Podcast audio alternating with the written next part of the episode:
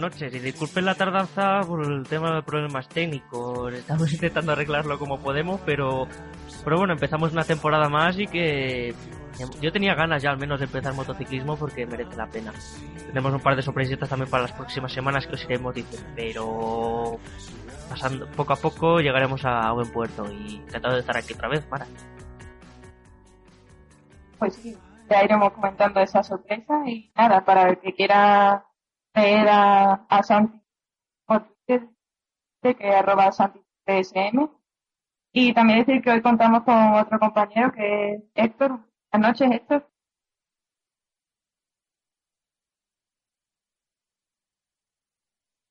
Eh, a ver si lo, si lo pillamos. Como digo, estamos teniendo bastante problemas técnicos. Parece que no lo tenemos ahora aquí. Pero bueno, cuando aparezca ya que, se presente y nada, decir también su, para quien eh, arroba Héctor Sagues. Y nada, si te parece, vamos entrando ya un poquito en materia, Santi, que hemos hecho test del Mundial de MotoGP. Eh, vemos que los test no tienen nada que ver después con, con lo que se ve en el campeonato, pero bueno, por algo y, y sí que podemos sacar cosas en cara, ¿no? Como por ejemplo que, que Dani Pedroso continuó con su, con su buena racha con la que acabó el campeonato, que ha sido el claro dominante de, los tres días de test en el sepan en Malasia. eh, Dani dominó creo que las tres jornadas de test, o sea, no está nada mal. Eh, una no se pudo disputar por la lluvia, era la de las CRTs.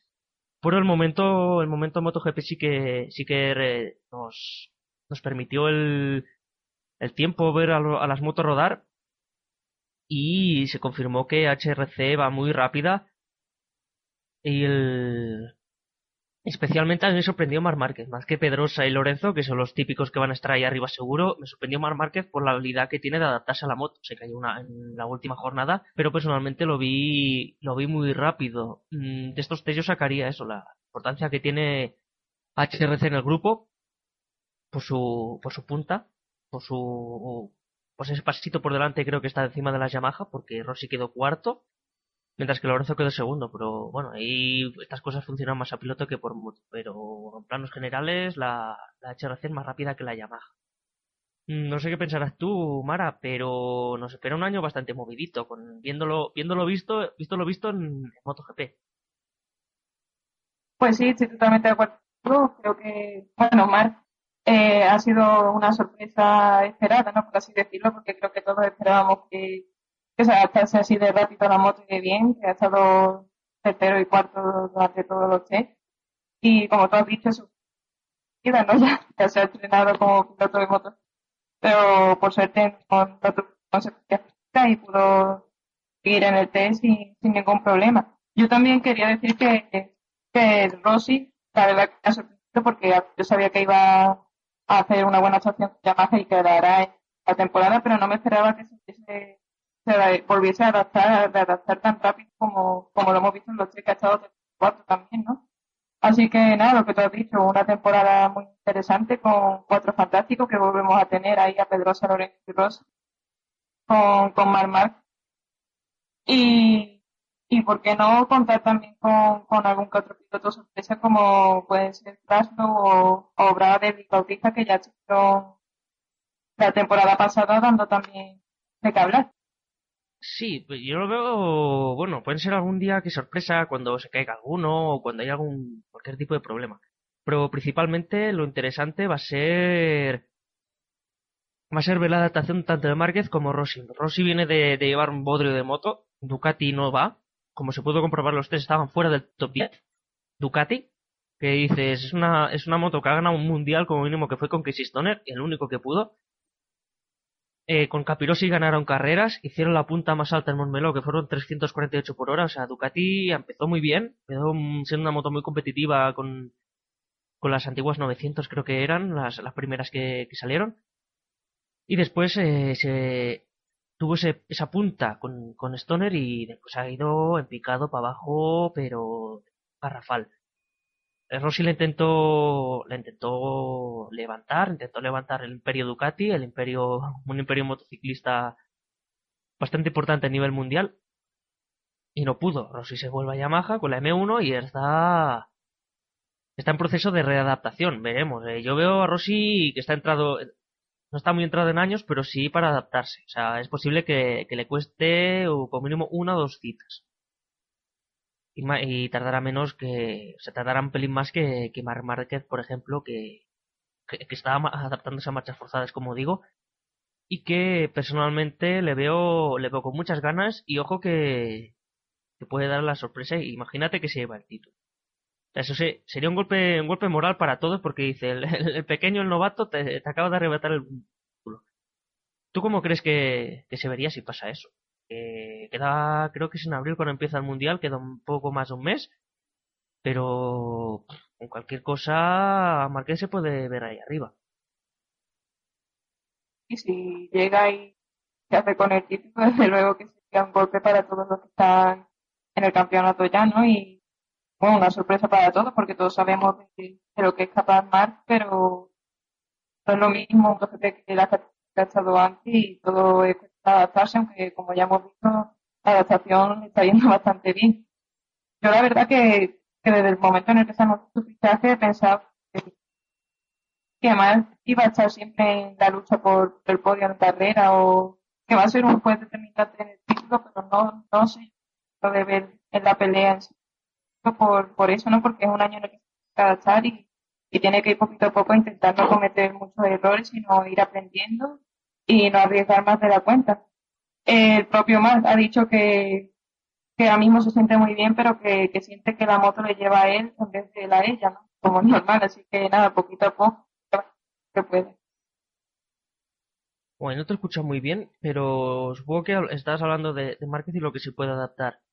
Eh, no sé estás por aquí, Héctor, ya, pero ¿qué, impresión tienes de. ¿Qué impresión tienes de. de Márquez?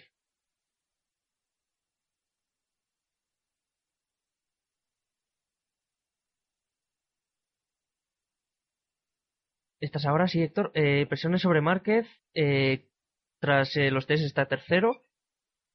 ¿Y cómo lo ves? ¿Crees que se puede adaptar rápidamente? Buenas noches. Eh, primero, que no, sé si me habéis presentado antes. Sí, sí. Pues, hombre, mm, a mí Márquez, el fenómeno Márquez no me extraña tanto, porque en Moto2 es apto igual de bien.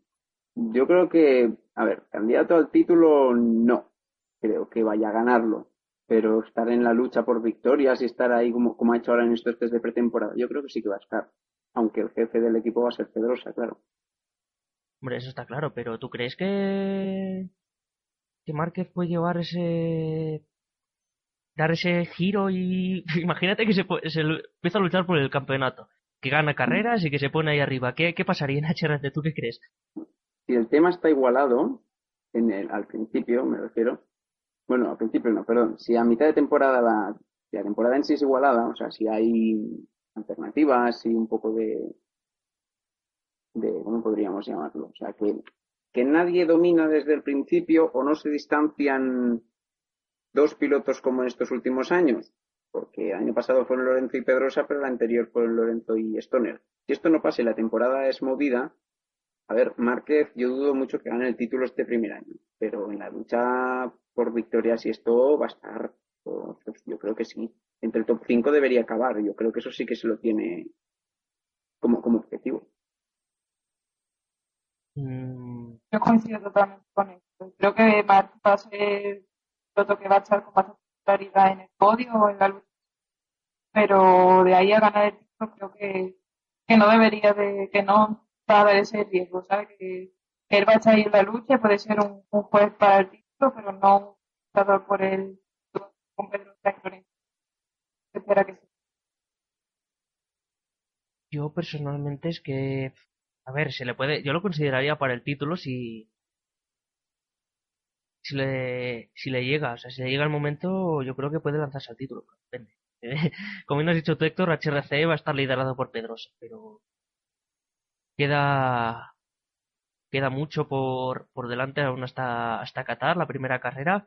Es que como gane como ganen como ganen de esto, como ganen Qatar, ya, ya sería la hostia la primera carrera y ¡pam!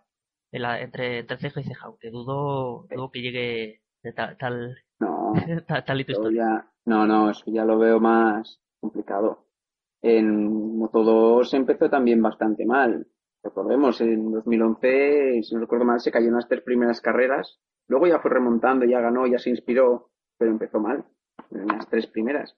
Pues ya sí que fue cogiendo ritmo de crucero y demostró que su talento no es por casualidad. Pero empezó con el pie izquierdo, o sea que veremos, estas primeras carreras van a ser cuanto menos interesantes para ver dónde está Márquez realmente, si realmente puede estar por las victorias y por el título, o si por el contrario va a estar solo en algunas carreras y en otras pues va a estar más discreto. hombre, si empieza como Moto 2 y acaba como Moto 2, yo estoy contento. Porque habrá demostrado evolución.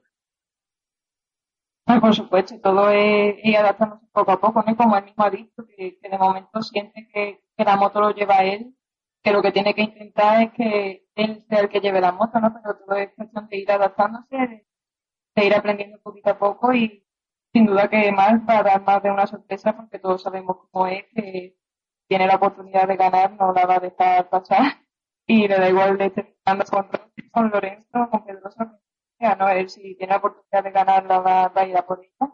Pero yo sigo pensando que eso, que este año de adaptación y que estará en, en la lucha por las posiciones de cabeza, pero no lo veo yo como candidato para el. Y sí que está, ojalá, ¿no? Verlo ahí velando por el memorable. Hombre, espero que sea memorable la actuación siempre de Márquez y no lo vamos a dudar. También tengo dudas de lo que va a pasar con, con otra, se habla un poco de Ducati, hemos hablado de Rossi, pero Pedrosa seguirá con con la racha del año pasado, a finales del año pasado, estuvo intratable, a, con excepción de alguna que otra caída. Hombre, por lo que hemos podido ver en los test, parece que sigue así. Aunque ya sabemos que test y carrera no tienen nada que ver, que, donde normalmente coleaba Pedrosa era en, carrera. En últimas lo ha conseguido mejorar de una manera impresionante, ¿no?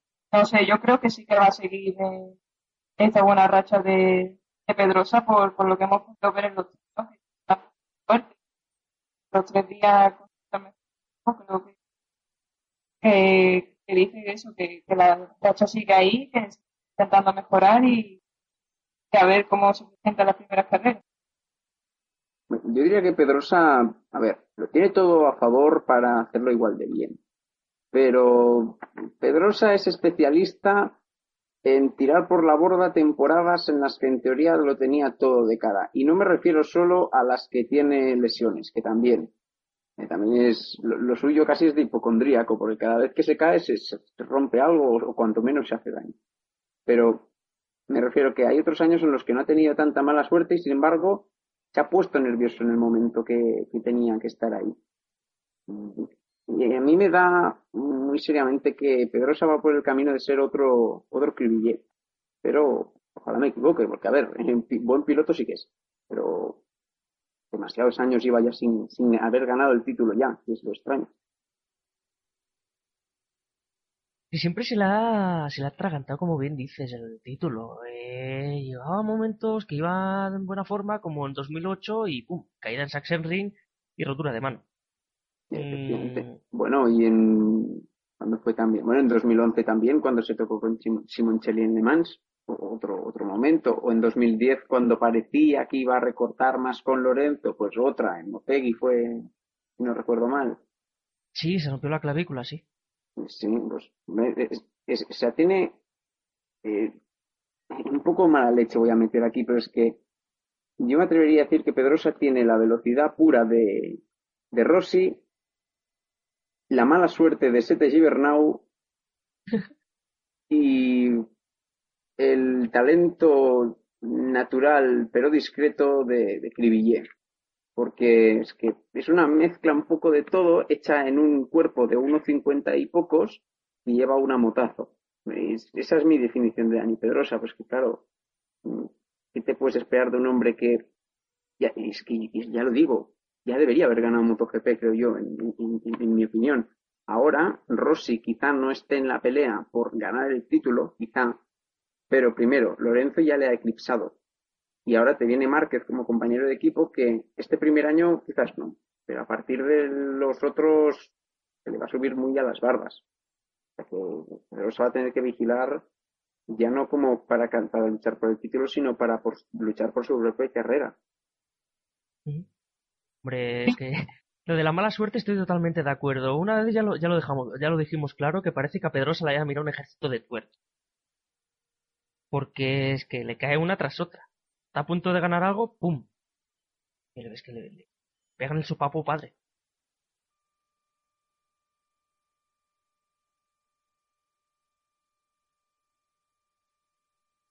No, y también lo que habéis estado comentando de, de Mars, yo creo que eso también ahora es como un poco una presión que tiene también, ¿no? Porque está viendo que Mars se está adaptando rápido a la, a la moto y, y eso, el hecho de llevar tantos años intentando conseguir el título y que siempre poder conseguirlo, eh, que Mark esté pisando los pies también es una presión extra para, para Pedrosa, ¿no? ¿Cómo, cómo? No te escucho muy bien, Mara. Vale, ahora a ver si se me escucha. Que no, que digo que, que lo que habéis comentado también, que tener a Mark ahora también ahí en la categoría, ser como una presión extra también para Pedrosa por, por el hecho de estar adaptando más rápido a la moto y, y estar en el mismo equipo, que Dani lleve ahí unos pocos de años y vaya a poder conseguir título, y que ahora Mark llegue y que la gente que haya empezado la temporada ya hay gente que lo ve como un candidato al título, es una, presión extra para Dani. Mm, yo más que presión a Dani le veo presión a Mark. Porque está, está luchando contra un, un subcampeón del mundo en el mismo equipo. Como lo supere, entonces la presión sí que irá a, Pedrosa. Pero aparte, si no, la presión está totalmente sobre Márquez. Se espera mucho de Márquez y espero que le sepa controlar esa, ese apretón que le le dará no solo la prensa española, sino la prensa mundial, porque es que es una de las promesas esas de que dices, madre mía. Hombre, eh, yo ya no le diría promesa, ¿eh? A ver, habiendo, habiendo hecho todo.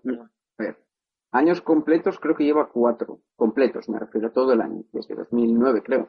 No voy equivocado. antes, 2008, 2008, que es cuando hizo su podio en. Pero 2008 lo hizo completo, o, o no. Yo creo que no empezó el año hizo, el podio, en, el podio en, Donington. En Donington, sí, no. Podio sí, pero lo que yo pregunto es si hizo el año entero en 2008 ya. Pues ahora te lo miro y te lo puede digo. Ser, puede ser. No, puede ser. Porque entonces tenía el apoyo de la Monlau y ya estaba Emilio Altamora ahí mirando el tema. Puede ser, no, no, lo sé, yo pregunto. Ahora te digo, pero... Que no veo más como la, la prensa ni lo que sea. Yo siempre lo he visto en la tierra, ¿no? Es centradito, saber lo que hace, ¿no? Y, y que él hace lo que puede, llega a su límite y ganar el campeonato. Lo tenga ahí por campeón ya y... Sí, 2008 sí que lo hizo, sí que lo hizo completo. Bueno, casi completo, perdón. Sí, sí ya, lo veo. Eh, bueno, pues eh, lo, lo, que digo, en cinco años enteros. Haber hecho lo que ha hecho, que es que, a ver, empezó de la nada, lógicamente, siendo una joven promesa, pero poco más. Y habiendo ganado eh, 125 primero y Moto 2, habiéndose adaptado tan rápido cuando en teoría Moto 2 iba a ser una categoría super mega ultra igualada, pues, hombre, quizá estemos hablando quizá del mayor talento de los últimos años. Pero ya yo ahí ya no entro porque ya digo yo aquí el mundo de las motos he desconectado un poco más pero bueno intento seguir un poco cómo va el tema y sí que puede sí que puede ser el, talento más el piloto más talentoso de los últimos años Mark Marquez pero eso ya lo dejaremos a los especialistas que para algo están pues sí, porque se marcó el primer podio en su primera temporada. Fue en 2008 y se lo marcó en... Bueno, y con 15 años con 15 años también, hombre, esto también es hecho, creo yo, notorio. Y después, si se mira con lupa, en 2009 fue evolucionando más, hizo unos cuantos top, unos cuantos top 10, sí, perdón, top, eh, top 10, perdón. Incluso top 5, hizo 4 top 5, con un podio en, Jerez en, el, en 2009.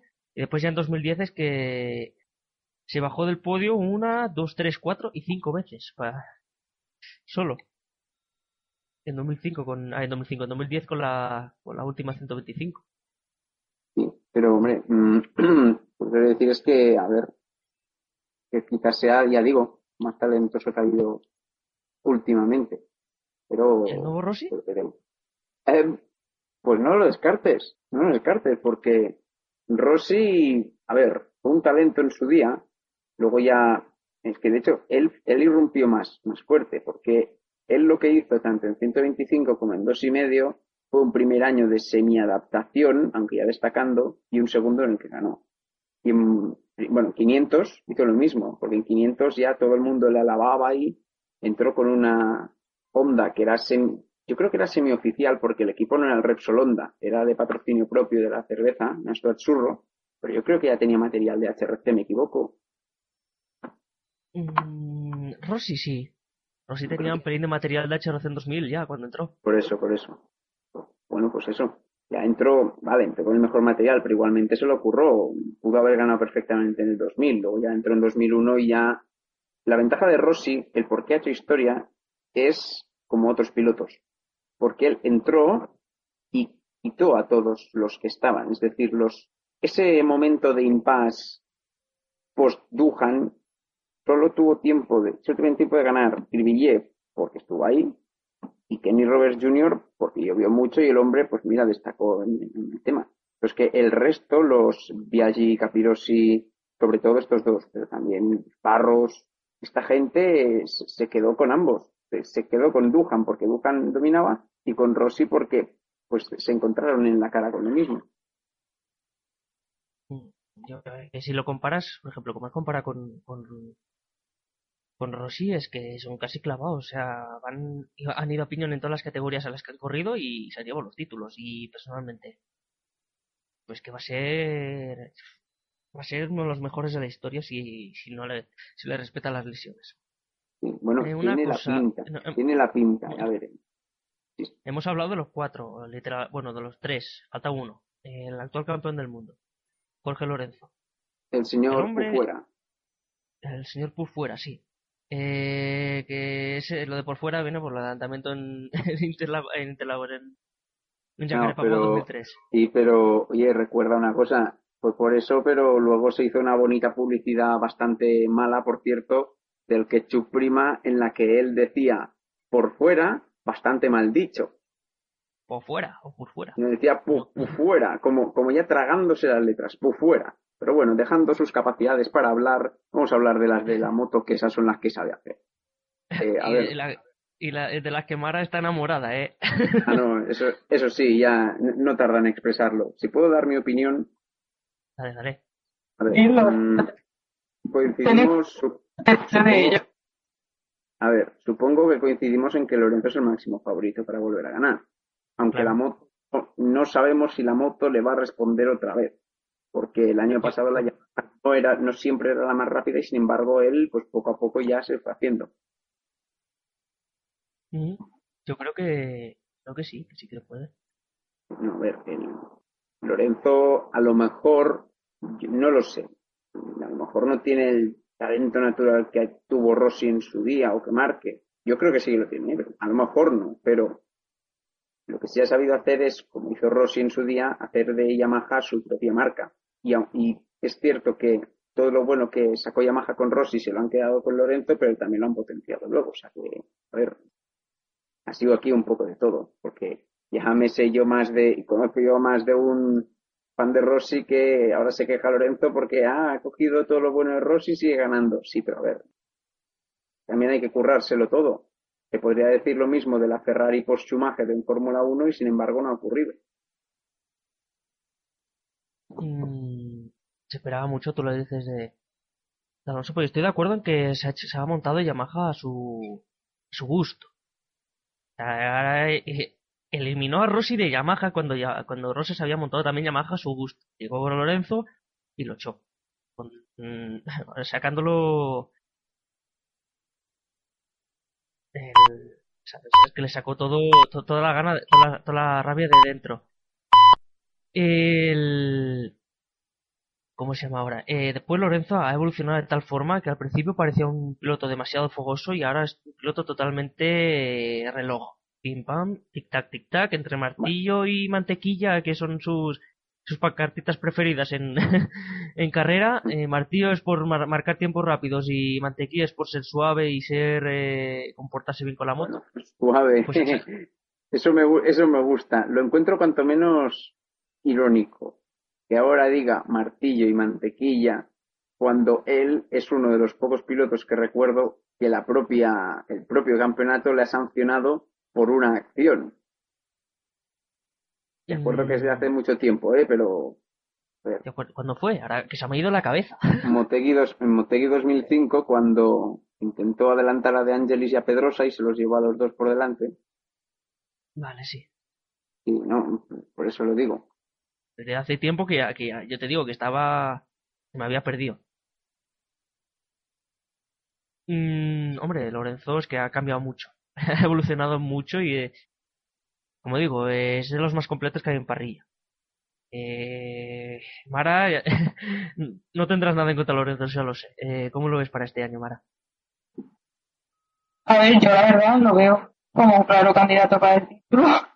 Eh, también, como habéis dicho, sí que es verdad que, creo que Yamaha sigue estando un paso por detrás de, la Honda. Y el propio Jorge lo ha dicho, que tienen que centrar la aceleración porque sigue su punto débil y que no quiere tener, o sea, sufriendo como sufrió la temporada pasada.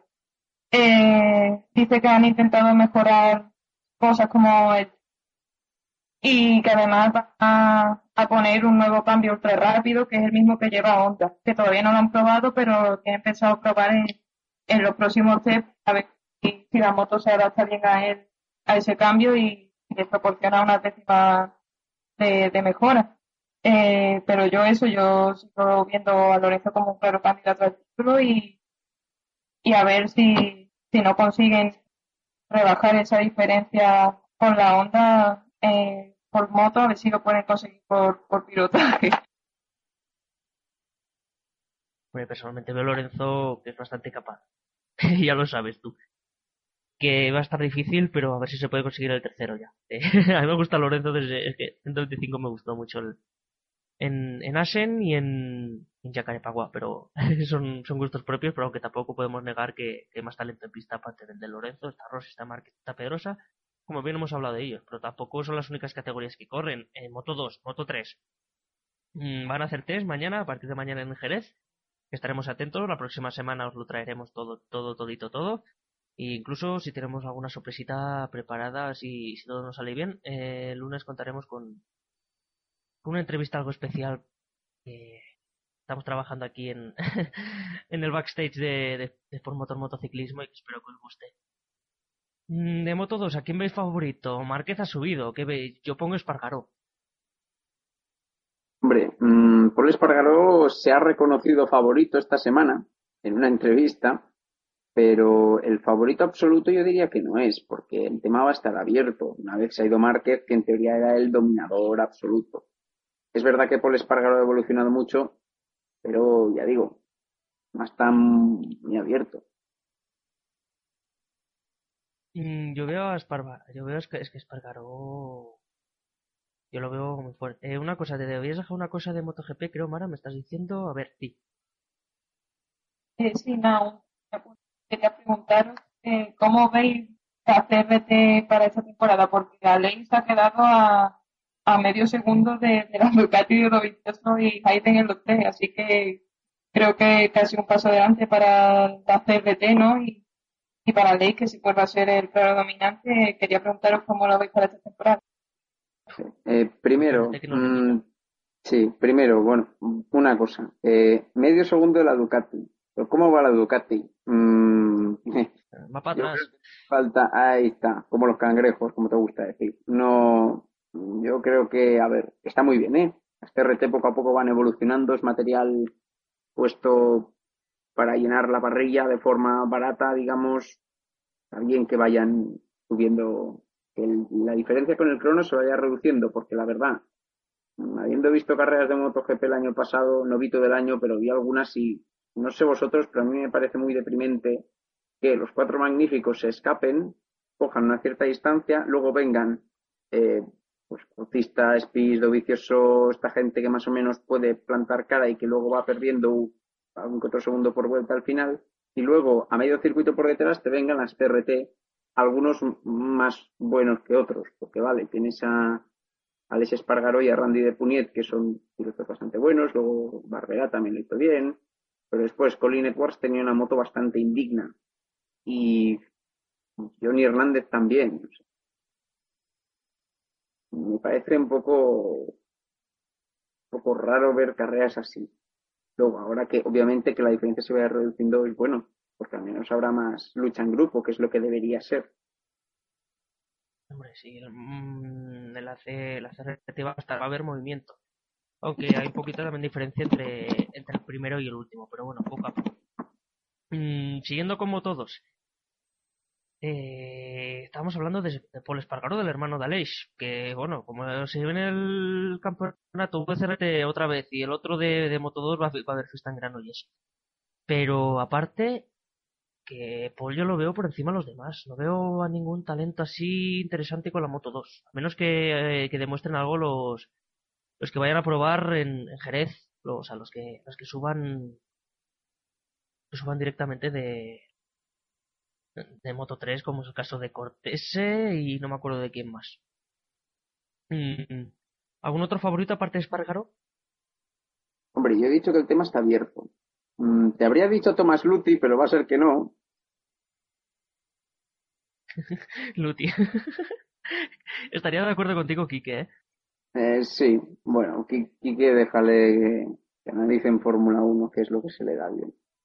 A ver, si quitamos a Luti, obviamente, es que, a ver, nombres en Moto 2 no faltan. Lo que ocurre es que siempre, como hay tanto nombre, siempre hay alguno de ellos que hace una mala temporada y lo miras y dices, tía, este, este no, lo hace bien, ¿qué le pasa? Puede ser la moto o el propio piloto. Nombres no faltan. ¿Favoritos? Aparte de, de Paul Espargaró. Pues, hombre, dentro de los españoles, Espargaró es el máximo favorito, sin duda. Pero yo no dejaría de vigilar, por ejemplo, a Tony Elías, que tiene experiencia en la categoría, aunque no sé si la moto le, le va muy bien. Además, también viene de un año bastante malo. Uh -huh. eh, Mara, ¿por quién apuestas tú? A ver, yo creo que el claro favorito de partida es Paul. Y de hecho, yo quiero que el campeonato porque creo que lo Pero yo creo que que Jordi Torres va a dar la sorpresa este año. No sé por me da mi sensación desde, desde el final de temporada pasada. Creo que sabe bien cómo, cómo adaptarse a moto y sabe la categoría. De hecho, se ha estado haciendo bastante bien, quedando entre los cinco. Así que no sé, yo creo que, que puede dar la sorpresa. A lo mejor no como un, luchador para el título, pero sí que puede estar ahí peleando, no sé. Yo, es que aparte de Paul, ojo, ojo con Simón. Eh, Simón el año pasado acabó bien. Y Terol se acabó de acostumbrar al final a la Moto 2. Así que ojo. Personalmente creo que, que habrá bastante, bastante meollo en, en medio. Eh, se nos está yendo el, tiempo rápidamente, así que vayamos a, Moto 3, si os parece. Apuestas por Moto 3. Eh, visto lo visto, yo apostaría o por Viñales o por Salón. Uf, hombre, son los dos favoritos. Mm, tanto un, los dos sí, serían ellos. Porque Salón hizo muy buen año el año pasado y Viñales cuando no le dio por enrabiarse también. Pues, hombre, parte de ellos hay poco más. Entre los españoles yo vigilaría a, a los dos Alex, porque la KTM no es precisamente una moto lenta. Y dentro del resto es que hay pocos. Danny Webb tiene experiencia, pero no sé si la moto le va a acompañar. Poco más. Bueno, y veremos si Romano Fenati puede evolucionar, porque el año pasado empezó muy bien, pero luego se estancó un poco. Mm, hostia, eh, los dos Alex, eh, Márquez y Rins, ojo con ellos. Pues yo digo, yo Viñales le veo fuerte lo que, ojo, la mínima que le falle algo, la va a montar. Ya la montó con la onda, sí. la va a y la, y la montará y la montará con la va a montar o sea por como, por cómo es es orgulloso es es competitivo pero en un extremo Y la lió con... Habrá Y la, y la lió con... ¿Habrá aprendido? Mm... Vete a saber. Eso se demostrar este año. No sé, yo Lo creo que, que lo que se... hecho un poquito más lo que no le gusta. O pensarse la cosa antes de hacer. Eh, Héctor, tú que, bueno, has, hablado de los Rins y de, de, Rins y de Márquez. Mm, ¿Ves a Alex Márquez con la misma categoría que su hermano? Uf, pues estamos fuertes, ¿eh? Muy pronto para hablar de eso. Espérate, espérate. Mm, Los hermanos no siempre salen bien, pero, hombre, tanto como su hermano no lo sé. Yo creo que alto podría llegar porque aquí en España, por suerte, hay una cantera muy bien estructurada en cuanto a motociclismo, pero otra cosa es llegar y otras, sí, no, pero digo que otra, una cosa es llegar y otra es hacerlo bien una vez llegas. Quizá tanto como su hermano no, porque eso es muy difícil de igualar. Pero, hombre, no descartaría que fuera subiendo categorías y poco a poco encontrando un sitio. Eh, yo quiero hablar también de la, de la, cantera. Eh, estamos hablando y vamos a tener en el futuro a un chavalín llamado Mark Ford que sube bastante bien de, categorías inferiores incluso al campeonato de España. Mm, estaré- estaré- estamos en contacto con él eh, y a ver si lo podemos traer un día que nos explique un poquito cómo ve desde, ese punto de vista de, de- de evolucionarlo. Eh, son cosas, es una cosa complicada llegar al, al mundial de, motociclismo y me gustaría pues darle un, un voto a favor de los que re- realmente entran y de los que merecen.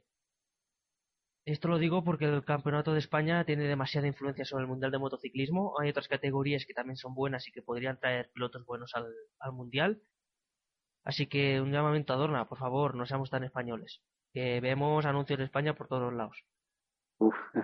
Estás pidiendo mucho tú también ahora, ¿eh? Mira, Sí, te veo, porque- te veo, mira, te veo quitándole el puesto a Espeleta y renovando todo. no, yo, yo no me meto No, a no. Dorna. No, no, mejor que no. A ver, hay un abuso de españoles, pero, hombre, antes no había nada. Vale que ahora hay todo, ¿eh? Pero hay que volver a un punto medio. Eso sí. Sí, pues, pues que tú ves españoles a punta pala en el mundial. Antes eh, estábamos todos sorprendidos con Cribillet y Bernau en la categoría reina. Y mira ahora. No, ahora es lo más normal. Ahora uno más o menos bueno español sube, porque a ver, Pedrosa y Lorenzo subieron como campeones, Márquez sube ahora como campeón, ¿vale? Pero Álvaro Bautista en dos y medio no, no acabó de dar el paso, estuvo ahí y sin embargo ha llegado a MotoGP y, y puede quedarse por mucho tiempo. Eso sí.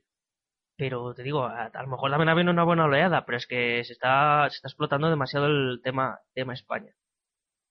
Mm, antes de dar un pequeño previo de Phillip Island, me gustaría comentar el tema de los, del carné por puntos que se va a instaurar este año. Es un tema que no podemos dejar pasar y hablaremos más a fondo en próximos programas. Incluso las entrevistas que hemos pensado, que preguntaremos al propio piloto qué le parece. Mm, ¿Vosotros lo habéis aceptado? Yo la verdad que no lo. ¿Mm? ¿Puedes repetir, por favor, que no te he escuchado bien? Que, que no le veo a lo del carnet. Eh, hombre, yo lo veo así, así. Eh, puede ser bueno, sí, pero claro. Dependiendo qué sanciones se, qué, qué acciones se sancionen. Mm, Héctor, ¿tú qué opinas? ¿Crees que puede ser eh, motivante de, de aprovechar el límite esto de puntos y ser un poquito más guarro en pista? Hombre, mm, puede ser más eficaz para evitar que los, los guarros, o los que apuren más la frenada y se lleven a otro, pues sí que puede servir para darles una lección. Pero también depende cómo se aplique, porque a ver, Exactamente, queda es que ese es el problema. espérate, lo digo, porque supone una descalificación a los 10 puntos. Y depende de cómo se vea una acción u otra, a lo mejor se toma una decisión u otra, así que eh, espera. Un Yo ejemplo. primero esperaría un ejemplo. Uf. A ver, Bautista, antes, Bautista, Bautista en Asen. mm, ah, con Aoyama.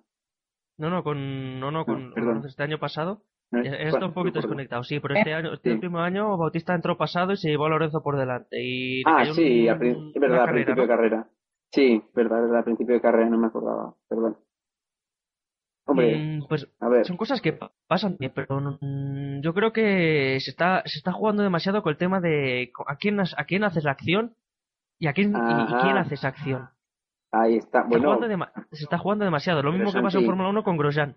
Ahí está, pero Santi, es diferente. En Fórmula 1, tanto a Grosjean como a Maldonado se les ve ya todo, es decir, ya levantan la mano y ya se les sanciona. Mm, ya es por reincidentes y los comisarios son un poco estrictos con ellos. Hay veces que sí y otras que tampoco hay para tanto. Aquí pasa igual. Un poco mucho. Sí, ahí está, pero a ver, mm, ya no digo a quién se le hace la acción. ¿Y si un día en la salida Lorenzo, por lo que sea, se pasa de frenada y se lleva a Pedrosa? ¿O Pedrosa a Lorenzo? Claro, también habrá que medir eso. Ya no solo, no solo que haya un actor secundario, sino que el propio gran piloto en teoría que influencia las decisiones y bla, bla, bla, y también le pasa lo mismo. Eh, yo personalmente es que como por ejemplo sancionen a, a, Bradel, por ejemplo, pasa lo mismo que con Bautista y se lleva por delante a, a Rossi liderando el mundial.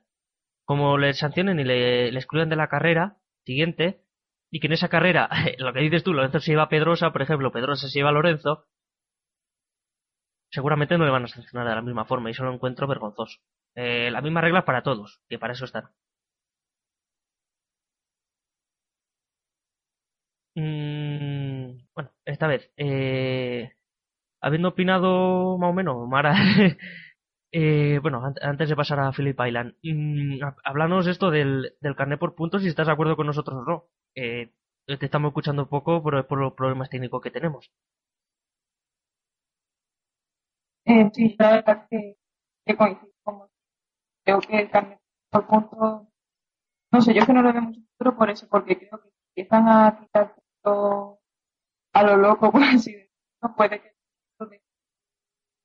de arriesgar tanto, a ver, no arriesgar para matar a nadie, sino de hacer adelantamiento jugadas como la que la temporada pasada y algo por espectáculo.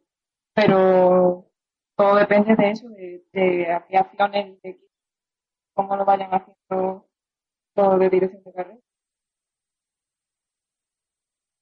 ese es el, ese es el problema, que a mí personalmente me asusta como, como acaban de decidir. Mm, ahora sí, pasando a Philip Island, que bueno, empieza este fin de semana el campeonato Superbikes y si todo va bien, de momento es que no se ha confirmado ni en la propia televisión ni nada, tendremos el, Mundial de Superbikes en abierto Teledeport. Eso, eso primero de todo, que es una gracia porque hacía unos cuantos años que, no estaban abiertos y eso también viene porque Superbike, bueno, el Mundial de Superbike fue adquirido por Dorna, bueno, un lío burocrático bastante gordo y que no pararemos, no nos pararemos ahora mismo a analizar y que bueno, que vuelve, vuelve la moto ya a nivel mundial tenemos la, disputa de las dos primeras carreras. En Phillip Island, un circuito de 4.445 metros, el, con siete curvas a izquierda, siete curvas a izquierda y cinco a derecha, o sea que es sentido antihorario y con que es muy fluido. Mm, ¿A quién veis de favoritos teniendo en cuenta la, la parrilla? Es que yo de la grande apostaría, creo, por, por Sykes, por el 66 bastante abierto va a estar también ¿eh? en Superbikes. Hombre, Tom Sykes el año pasado hizo una temporada casi inmejorable, pero el máximo favorito tampoco. Siento decir que aquí también yo creo que va a haber más de un favorito.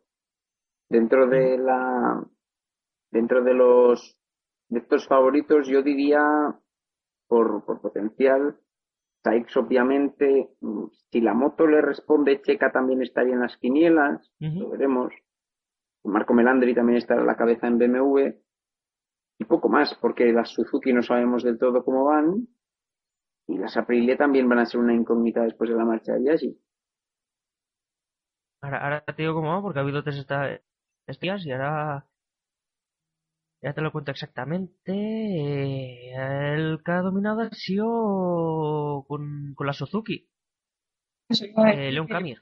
Y es por, por lo que ha visto puede que esté también ahí.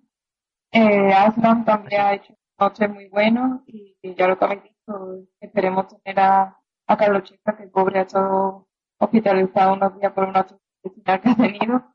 Y Marco Melanti creo que, también va a estar ahí. La temporada pasada tuvo contra la cuerda a Viaggi. Y a ver si esta temporada también lo podemos tener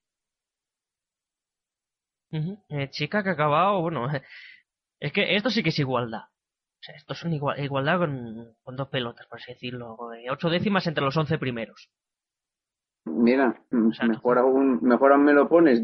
En cuanto a igualdad, es digno de NASCAR o de V8 Supercar, sí, sí. sí no está mal, no está mal. No, incluso va más rápida la Superbike que los V8 Supercars aquí en Filipaya, ¿no? Joder. Hombre, claro, claro, a ver, es que un V8 Supercars es un turismo carrozado normal que vaya más rápido. Hombre, sí, ahora, a ver qué, a ver qué tal se cuece este año. Siguiendo con, con la moto, no nos vayamos a las cuatro ruedas. Eh, destacar, bueno, como bien decís tú, Haslam ha quedado segunda, siendo la primera onda. Eh, una de las dos ondas en el top 10, que ha, estado Jonathan Ria en, en, la novena posición.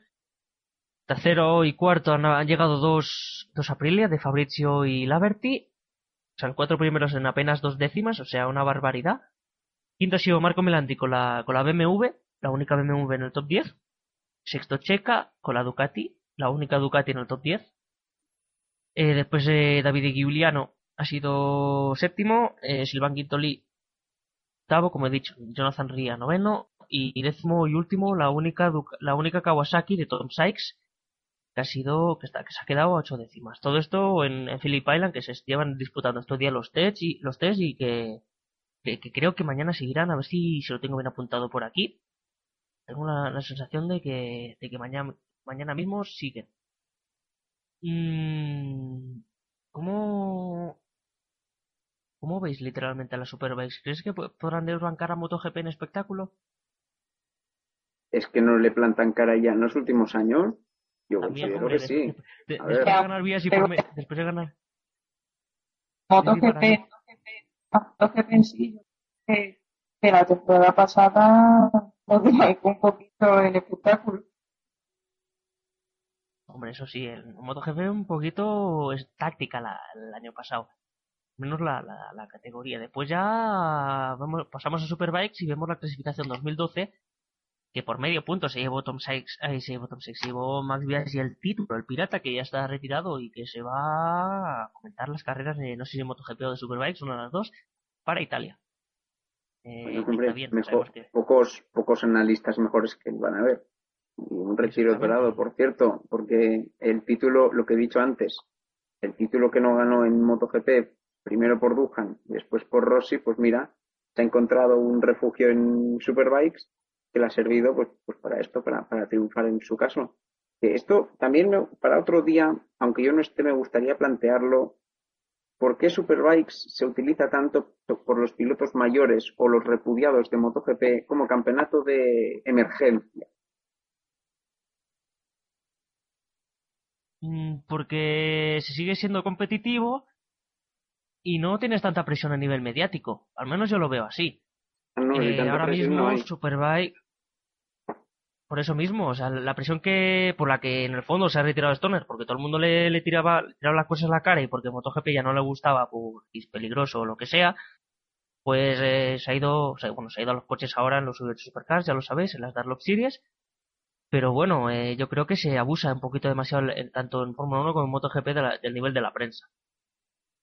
Y en Superbike son, son más crudos, por así decirlo, más, por hacer la traducción burda del inglés.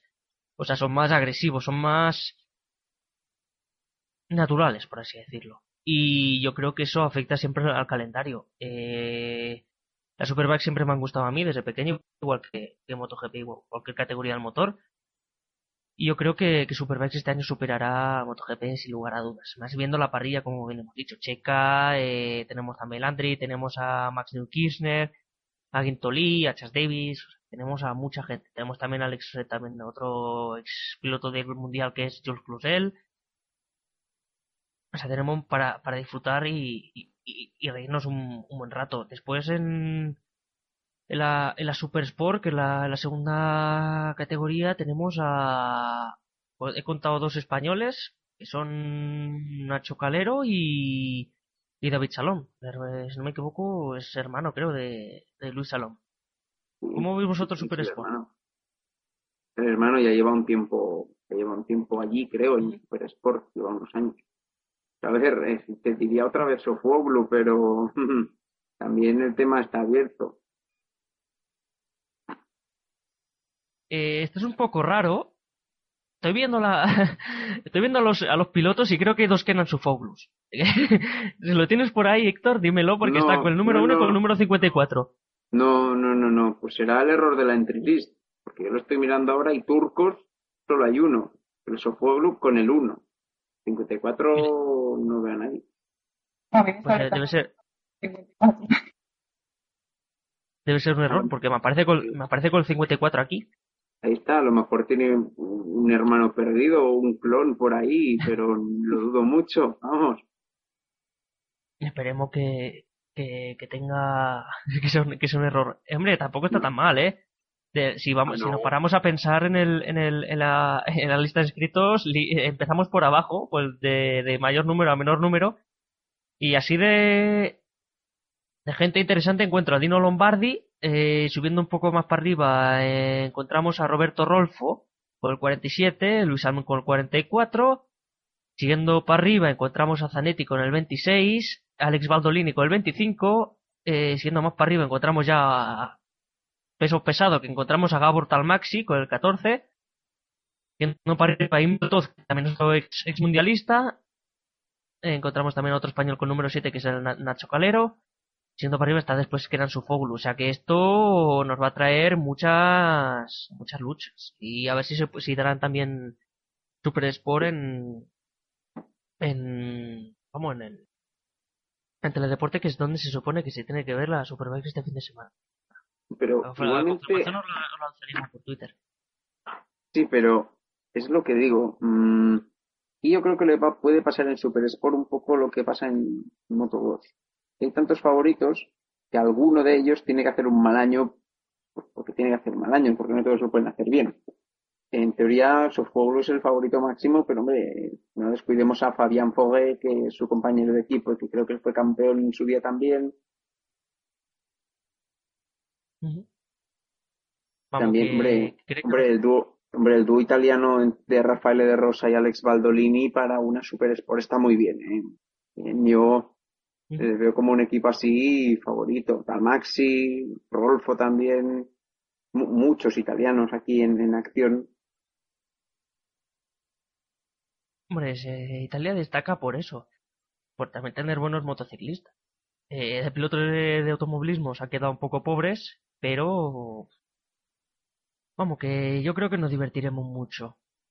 Eh, se nos está acercando el momento de, ir despidiéndonos no sin antes recordar el horario de las, de las Superbikes para, para este, para este, para este fin de semana. Son 10 horas de diferencia en total.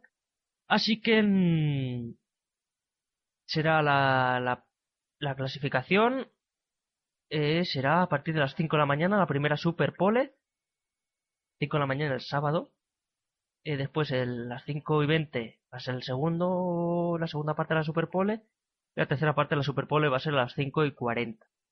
Yendo al domingo, por la mañana, a las 2 de la mañana, tendremos la primera carrera y la segunda carrera va a ser a las 5 y media.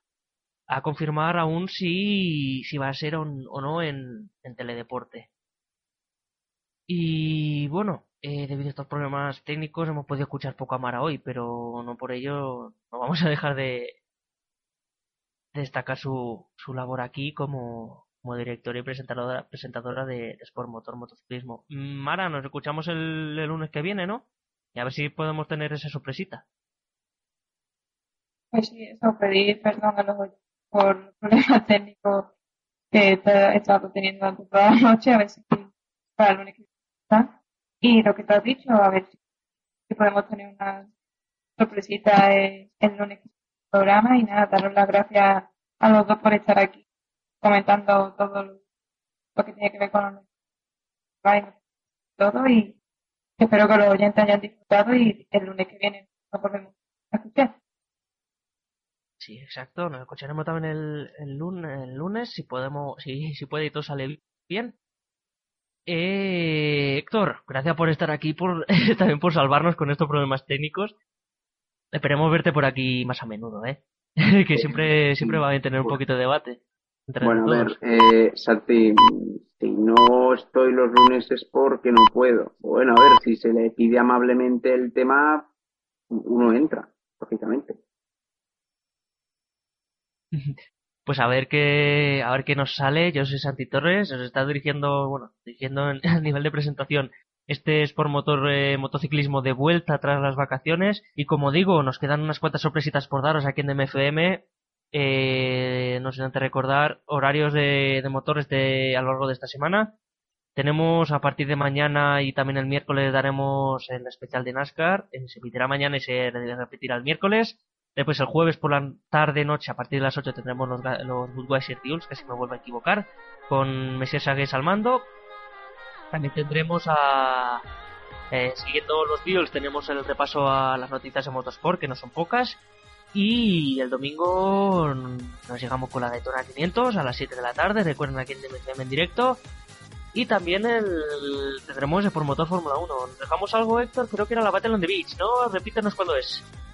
Sí, la Battle on the Beach, que es la madrugada del martes al miércoles, o sea, mañana mismo, a las dos y media de la madrugada aproximadamente. Nosotros conectaremos a las dos y media, veremos quiénes somos. Yo voy a estar narrando a ver quién se, quién se pone, porque tú, Santi, vas a tener que estar en Montmeló y dudo que te dejen. Pero veremos. Claro, es que es eso. Ahí está. No, no, pero intentaré no estar, intentaré no estar solo yo ahí narrando los quehaceres de Ander Vilariño por Dayton. Sí, que ha sido decimosexto, dándole una noticia de, misma hora que acabo ya la práctica y con eso nos despedimos. Gracias a los dos, gracias a Mara, gracias a Héctor. Eh, a ti Mara te escucho el lunes y a ti Héctor eh, te escucho el jueves. Eh, espero estar, porque si no te vas a tener que cargar tú de las cositas. muy buenas noches. ya sabes que te puedes encargar. Buenas noches a todos los oyentes y gracias por estar ahí una, una, una temporada más en Sport Motor Motociclismo. El mundo de motor es muy rápido y aquí estamos nosotros para contárselo, sea dos ruedas o en cuatro. Buenas noches a todos.